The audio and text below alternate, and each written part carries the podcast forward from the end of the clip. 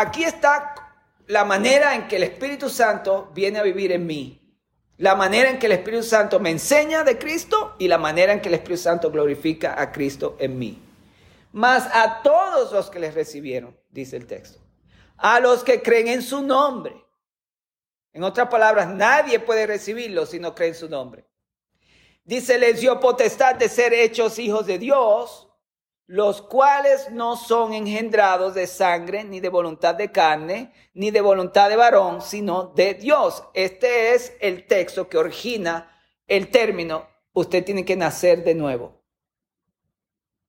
Tiene que nacer de nuevo. En Juan capítulo 3, Jesús va a hablar con Nicodemo y le va a decir eh, que tiene que nacer del agua y del espíritu, de la palabra y del espíritu, nacer de nuevo.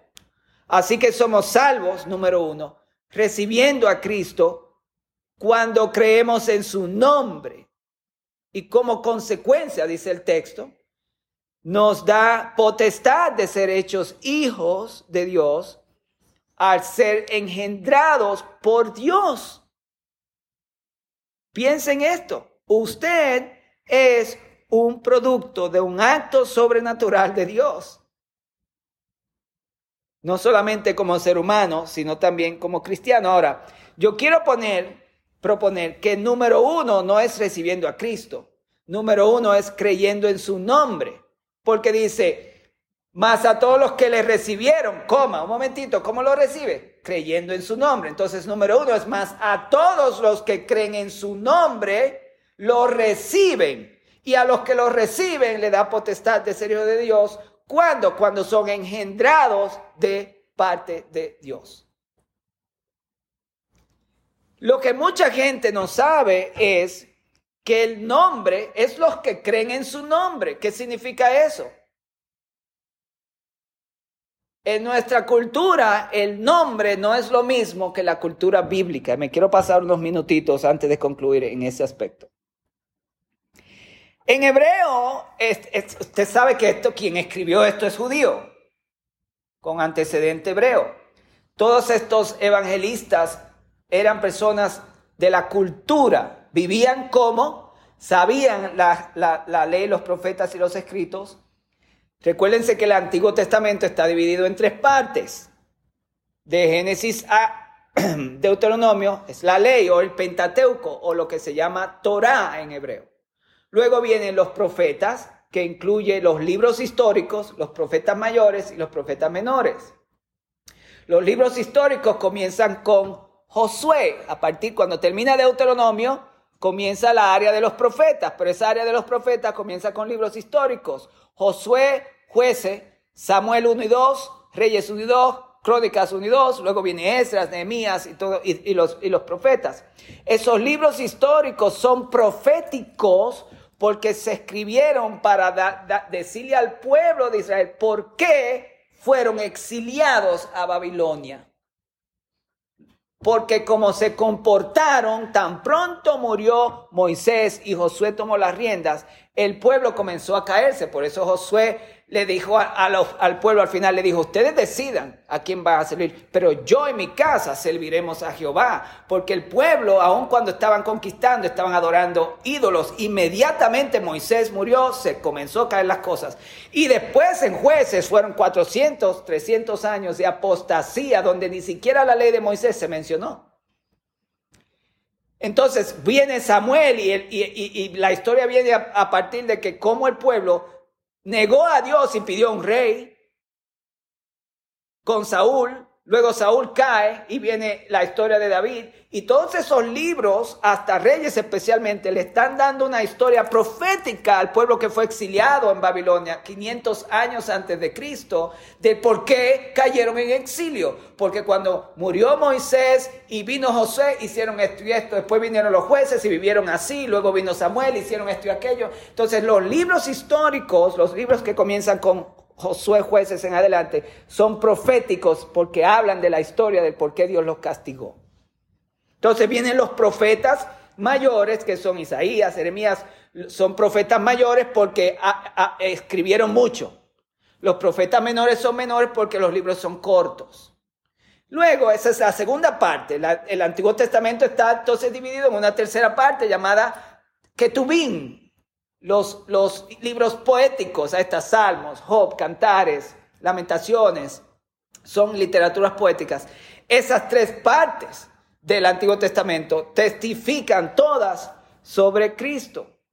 Y en esa cultura se desarrolló una idea que comenzó desde el principio de Génesis acerca de lo que es un nombre. Entonces, cuando Juan, quien conoce toda esta historia, dice los que creen en su nombre, no se está refiriendo a simplemente el denominativo nombre de Jesús.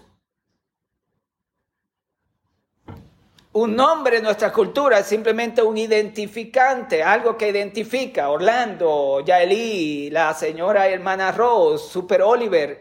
Yo que agrego super en todo, pero eso no está en la Biblia, pero es super, ¿verdad? Simplemente para identificar, pero en la Biblia un nombre no era solamente eso, la palabra Shem. Quiero hablarles porque cuando usted ahora diga en el nombre de Jesús, usted sepa de qué, a qué se está eh, refiriendo. Siempre en la Biblia, uno de los aspectos de un nombre es que siempre en la Biblia se decía el linaje. Jesús, a Simón, hijo de Jonás. Porque el linaje identificaba el valor de esa persona, del nombre. Por eso hablamos de Jesús, hijo de Dios. Te dice algo sobre ese nombre. Cuando no se menciona el nombre de la familia en el hijo, el autor le está diciendo averigua por qué. Entonces, uno de los aspectos del nombre es que identifica el linaje y la familia y te dice cuán importante esa persona es. Jesús, hijo del hombre, y el hijo del hombre era una, era una especie de alegoría que era hijo de la familia de Dios. O sea, se, conoce en toda la, el cristianismo. Entonces, Jesús cuando decía el Hijo del Hombre, ya sabían de qué estaba hablando. Oh, este es el Mesías. Y lo querían matar por eso. Y obviamente el Hijo de Dios es algo que conmovía. Este es sustancia de Dios. No es simplemente un título porque Dios lo creó, no es creado, este es sustancia de Dios. No puede ser creado y si no es creado, por lo tanto, es Dios mismo.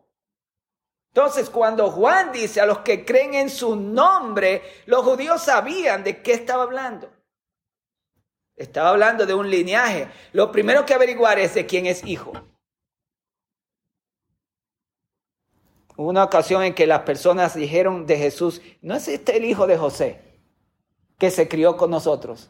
Porque José era un carpintero. Querían darle a Cristo el valor de la carpintería, no el valor divino que tenía. ¿Me está entendiendo? Para esta cultura el nombre tenía que ver con algo mucho más expandido.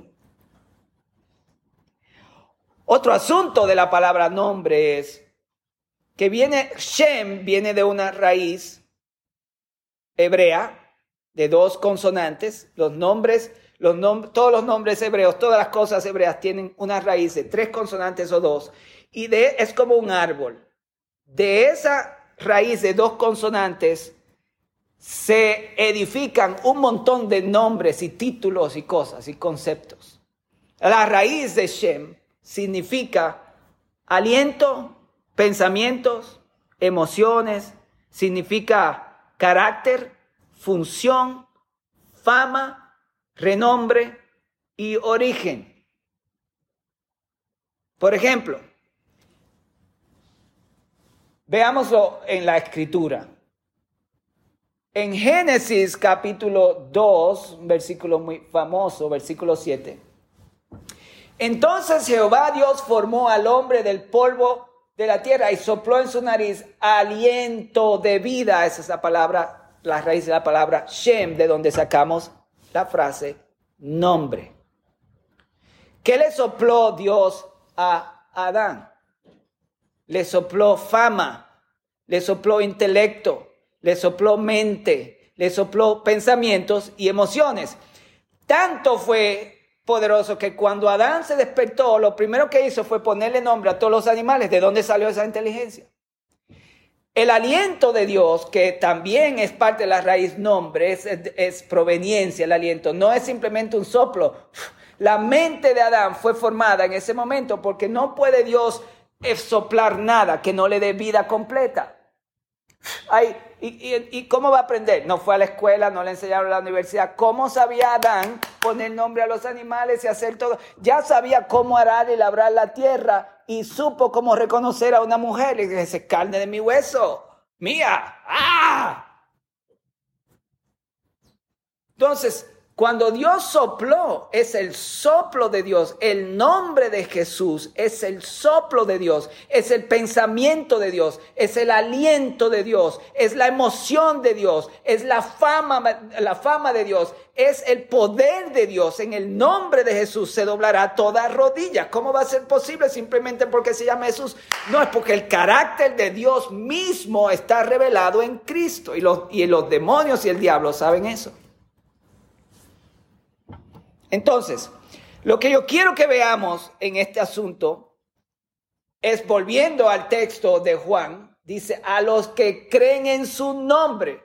Bueno, ¿qué tiene el nombre de Jesús que me puede salvar a mí? Porque creer en el nombre de Jesús me hace recibir el aliento, el pensamiento, el poder, la unción, la sanidad. Imagínense. ¿Me están entendiendo? Sé que me está entendiendo. Cuando usted ora por un enfermo en el nombre de Jesús, usted está llamando el aliento, el poder, la gloria, la fama, el carácter, la sustancia de Dios mismo. En el primer milagro de la Biblia que se encuentra en Génesis fue cuando Abraham, Abraham oró por Abimelech, quien se quería casar con Sara, la quería tomar como esposa. Dios se le presenta en sueño a Abimelech y le dice, si la tocas te mato. Así hablando en, el pasón, ¿verdad?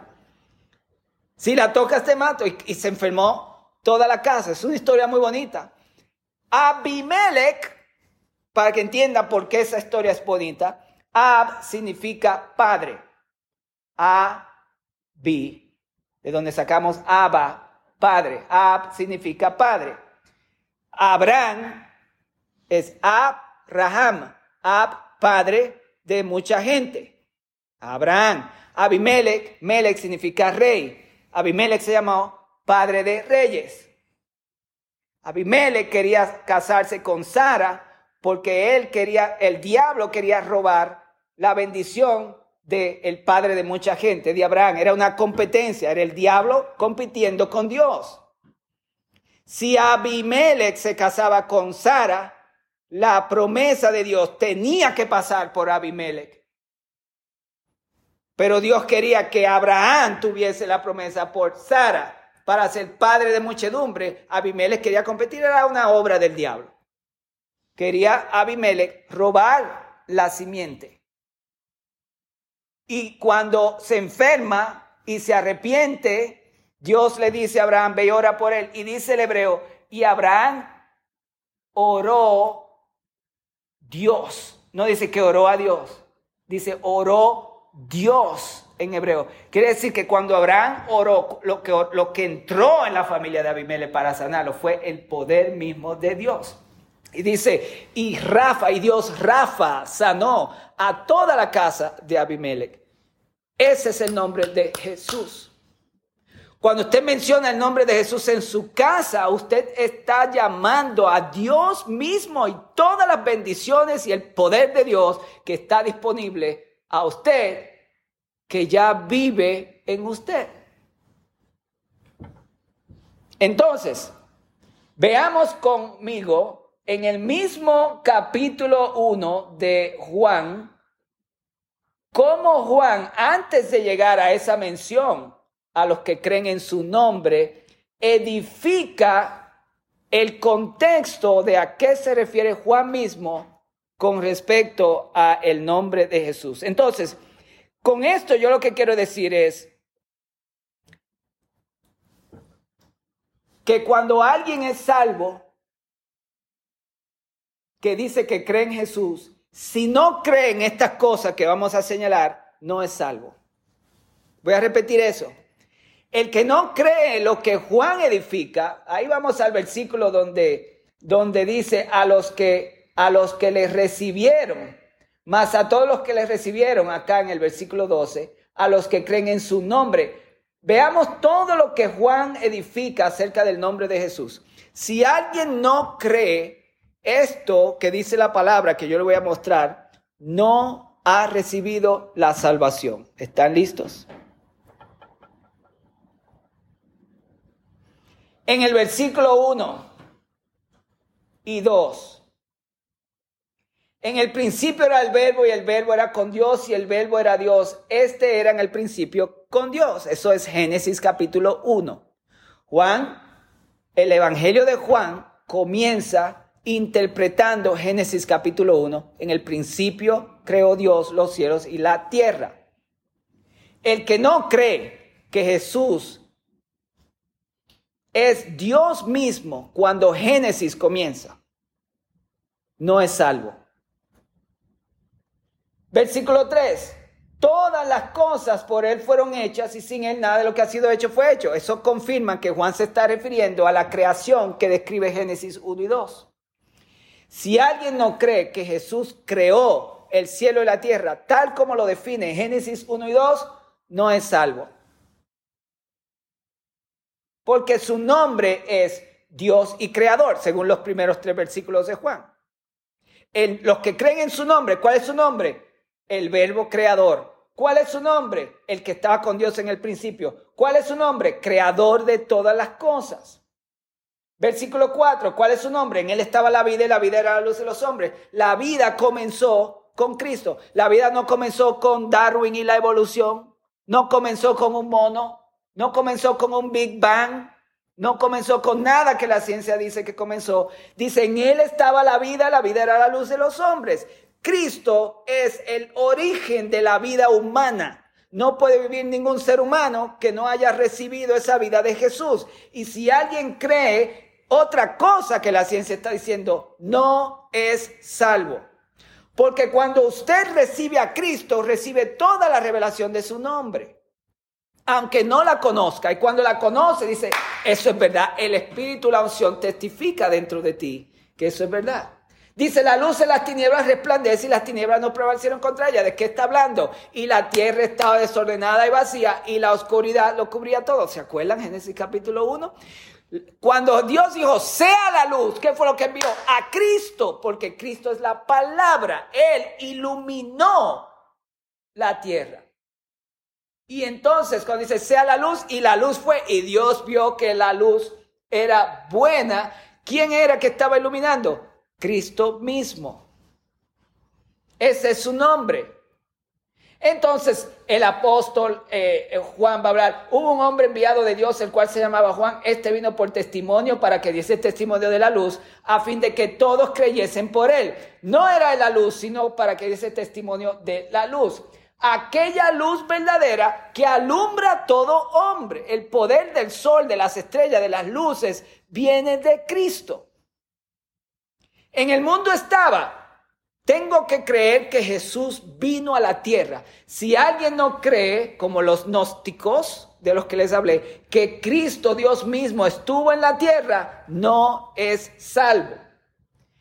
Dice el mundo por él fue hecho, otra vez Génesis 1. Si alguien no cree que Cristo fundó y creó el mundo, no es salvo.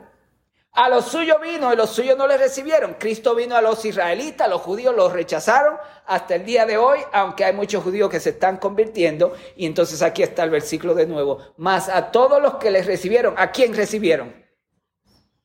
A Dios, al creador de todas las cosas, al creador de la vida y de la luz, al que alumbra a todo hombre que estaba en el mundo. ¿Vieron el Evangelio? Es la encarnación de Dios en la tierra. ¿Cómo usted sabe que usted es salvo? Porque usted cree que Él es Dios, que Él es el verbo, que estaba en el principio, que creó todas las cosas, que es la luz, que es la vida, que vino a la tierra, hijo de la Virgen María, murió, fue sepultado y resucitó al tercer día y está a la diestra de Dios. Aquel verbo fue hecho carne, versículo 14, habitó entre nosotros y vimos su gloria. Jesucristo puede ser descubierto por el hombre, por los que creen en él. Juan dice, este es quien yo decía, el que viene después de mí es antes de mí porque era primero que yo. Él es eterno. Jesús dijo, antes de que Abraham fuese, yo soy. Casi lo, lo matan ahí mismo. Cuando Jesús dijo, antes de Abraham, estaba hablando dos mil años, tú tienes dos mil años de vida. No, acababa de eh, tener 30 años nada más, pero él estaba hablando como Dios. Jesús es el dador de la gracia. La gracia y la verdad vinieron por medio de Jesucristo. Eso quiere decir que nadie puede ser salvo. Jesús es el único que verdaderamente ha visto a Dios. Versículo 18. A nadie, le vio, a nadie vio a Dios jamás, sino el unigénito Hijo que está en el seno del Padre. Él le ha dado a conocer. Ahora, este es el testimonio de Juan cuando los judíos enviaron de Jerusalén sacerdotes y levitas para que le preguntasen, ¿tú quién eres? Confesó él y no negó yo no soy el Cristo. Esto es muy importante, es un detalle, pero es importante. Mucha gente anda por ahí como Mesías. Y aún los que andan en la iglesia, que se creen que son los salvadores y los profetas y no son sancionados por Cristo, son falsos Cristos. Y le están dando a la gente mensajes incorrectos y están confundiendo y matando a la gente espiritualmente. Le preguntaron, ¿eres tú Elías? ¿Eres tú el profeta? ¿Quién eres? Y Juan les respondió en el versículo 23, yo soy la voz de uno que clama en el desierto, enderezad el camino del Señor.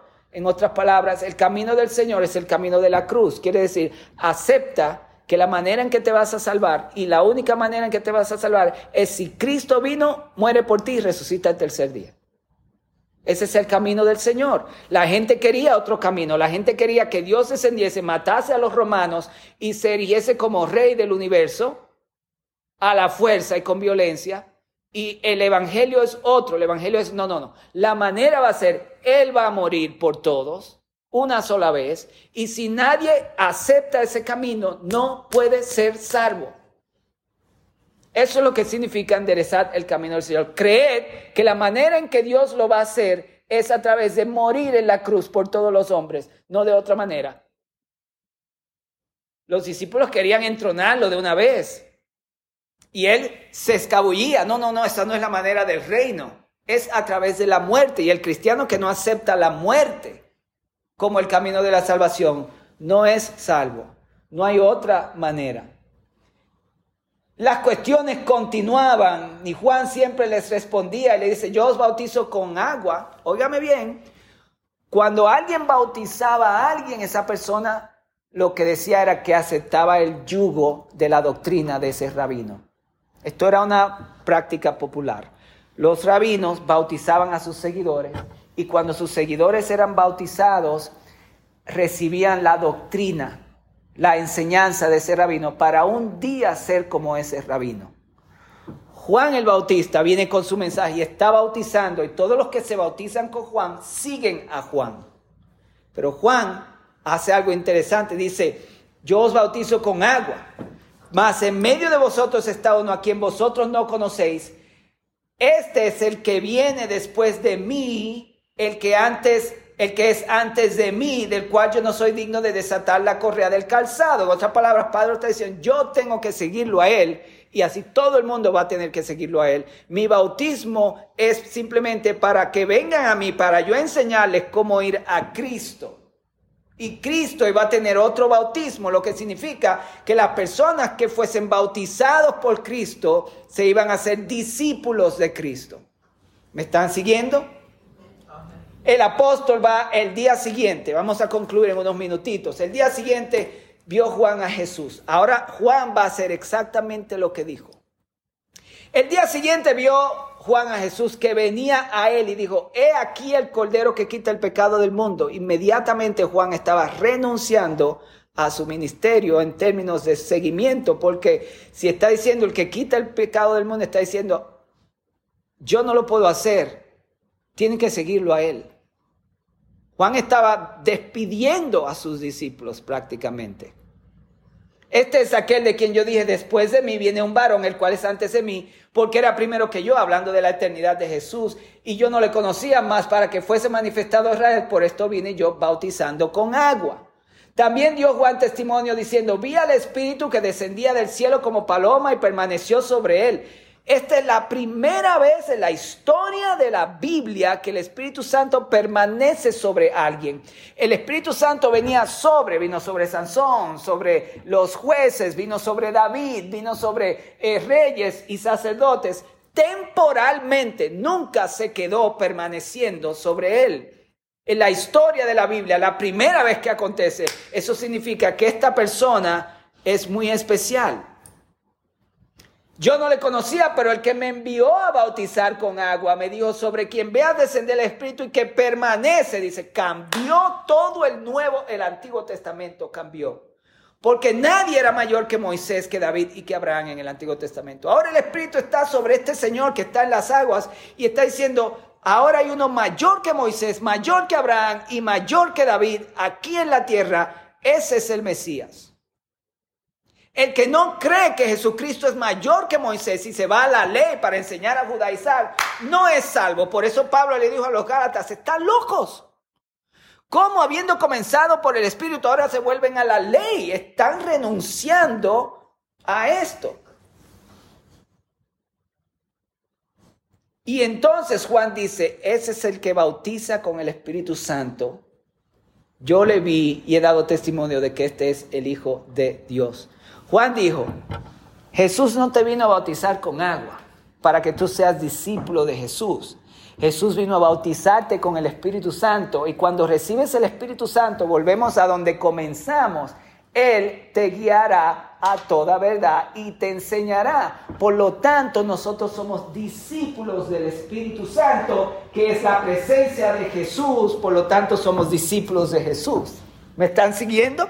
Dimos una vuelta. Comenzamos con la idea de que el que es salvo tiene la presencia del Espíritu Santo y es enseñado por el Espíritu Santo para glorificar a Jesús. Dimos toda una vuelta para caer de nuevo en esta escritura que dice que Jesús te va a bautizar con el Espíritu Santo para que tengas la presencia de Jesús, la enseñanza del Espíritu y la glorificación de Jesús. ¡Wow! Eso me pone a mí emocional de una manera positiva. Y con esto los quiero dejar. Quiero que, que eh, este, imaginen esto de nuevo. ¿Ok? ¿Qué significa ser bautizados? Porque hoy el bautismo se ha completamente diluido. Ser bautizados primero, cuando usted es bautizado en las aguas, usted está dando un testimonio físico, una confesión pública de que usted es discípulo de Jesús, no de la iglesia. Otra vez repito el concepto. En el mundo rabínico judío, del tiempo de Juan el Bautista, del tiempo de Cristo y mucho antes, porque eso comenzó con el exilio. El bautismo en agua comenzó con el exilio. Se habló de agua, de lavar el agua, el sacerdote con agua en los tiempos de Moisés, pero en verdad eso se desarrolla más adelante. Cuando un rabino bautizaba a alguien en las aguas, esa persona estaba diciendo en público, yo soy discípulo del rabino tal, porque fue quien me bautizó. Entonces, como discípulo, toda la enseñanza de ese rabino es la enseñanza que yo sigo. ¿Se acuerdan que Pablo hablaba? Yo no bauticé a todos, yo bauticé unos cuantos. ¿Se acuerdan? Porque la iglesia competía con esto. Yo soy de Apolos, yo soy de, de, tal. Y, Pablo decía, están todo, está todo dividido. Cristo está dividido. Somos discípulos de Cristo por medio del bautismo. So, cuando Juan viene a bautizar, el bautista, los que eran bautizados por Juan decían, yo soy discípulo de Juan. Cuando Cristo bautizó, es que la persona decía, yo soy discípulo de Cristo. Cristo bautiza con el Espíritu Santo. El que es bautizado con el Espíritu Santo, lo primero que tiene que demostrar es que es un seguidor de Jesús. Tú aceptas su palabra. ¿Me entendieron, verdad? Entonces, cuando dice, Él es quien bautiza con el Espíritu Santo, está diciendo Juan, Él es quien va a ser discípulos nuevos que lo van a seguir a Él. Entonces, ser bautizado con el Espíritu Santo, la primera cosa es seguir a Jesús. No el poder, no las lenguas, no los dones. Porque mucha gente tiene eso, pero no siguen a Cristo. Y por eso no viven la vida cristiana como la deben de vivir.